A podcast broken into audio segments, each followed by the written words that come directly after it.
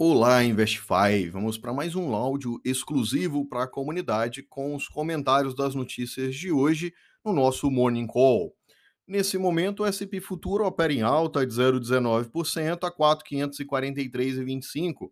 O petróleo em queda de 0,6%, cotada a 68,89 o WTI. O ouro subindo, perdão, o ouro caindo nesse momento 0,40 a 1.826. Já o dólar DXY muito forte, subindo com 0,27% positivo, forte praticamente em todos os seus pares positivos nesse momento. O dólar frente ao peso mexicano cai 0,11%. Já nas bolsas europeias operam no terreno positivo com 0,7% positivo na sua média. Em Hang Seng, Xangai e Nikkei fecharam positivo com 1% para Hang Seng e Xangai e Nikkei com 1,83% de alta. Hoje é feriado na matriz, feriado nos Estados Unidos, e por aqui o único dado para sair é o boletim Focus. O, uh, nesse momento, as criptomoedas operam no terreno positivo, 3,23 de alta nas últimas 24 horas para o Bitcoin, acima dos 50 dólares, o Bitcoin cotado, e o Ethereum, nesse momento, subindo 0,31%. Já no futuro dos metais, o cobre, por exemplo, opera no terreno negativo com 0,3%, e, e para o minério de ferro, no futuro, nesse momento, caindo 8%. Já em Dalian, ele também fechou no terreno negativo com 6,65% de queda. E a madeira, surpreendentemente, subindo quase 11% no dia de hoje. Bom, vamos para as principais notícias do dia. Nos Estados Unidos, nós tivemos um peiro na sexta-feira fraquíssimo, péssimo, e com isso se enterra de vez a expectativa do início de tapering para outubro. A reunião do FONC, do FONC vai ocorrer no dia 22 do 9, e se não anunciar um tapering agora, a próxima reunião do FONC somente em novembro. Os principais jornais brasileiros, Valor Econômico, empresas recompram ações em meio à queda da bolsa. O jornal O Globo.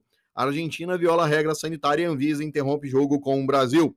Folha de São Paulo, STF e Centrão avisam que, tem, que tom golpista prejudicará o governo e o Estadão, esquema de pirâmide financeira, se alastra e mobiliza a CVM.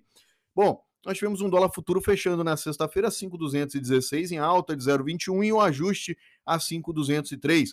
Nós tivemos a confirmação do caso da vaca louca, onde dois casos foram confirmados, um no Mato Grosso e um em Minas Gerais. E as exportações de carne para a China foram suspensas. O Brolo fez uma postagem excelente na plataforma. Recomendo a leitura de todos sobre o assunto e já o clima continua pesado entre o governo e o STF e a Câmara e Senado, Arthur Lira e Pacheco, Rodrigo Pacheco, não se entendem. Já na questão do imposto de renda, a, o, a, o Senado deve receber essa semana a proposta aprovada pela Câmara, mas provavelmente não vai manter em 20%, por, vai manter em 20% e não em 15%, como, como foi aprovado na Câmara. A Câmara também determinou que o Ministério da Economia faça o levantamento para saber qual será o real impacto na arrecadação dos estados e municípios, se vai aumentar, se vai diminuir. A previsão que seria de queda seria uma e provavelmente pode ser muito maior. E já no caso do refis, o Arthur Lira falou que só vai colocar em pauta na votação no, depois que o Senado aprovar a reforma do imposto de renda.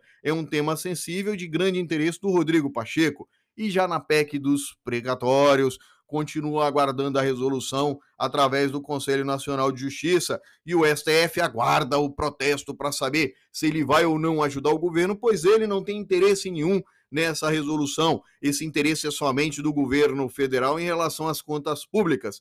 E amanhã, feriado por aqui, independência do Brasil e várias manifestações que podem ocorrer na Avenida Paulista. Fiz um comentário completo sobre isso na postagem de ontem que saiu no áudio dos contribuidores. Na, caso alguém quiser conhecer mais esse tema, pode assistir a live hoje pelo YouTube, que eu fiz, também está na plataforma o link, e os meus comentários políticos, conforme foi postado no domingo, sobre essa questão da, das passeatas e dos protestos e como vai ficar, qual será o tema. STF manter dentro da Constituição, Alexandre de Moraes vai ser um dos temas, e a outra que eu acredito ser é a questão do protesto pelos aumentos dos combustíveis.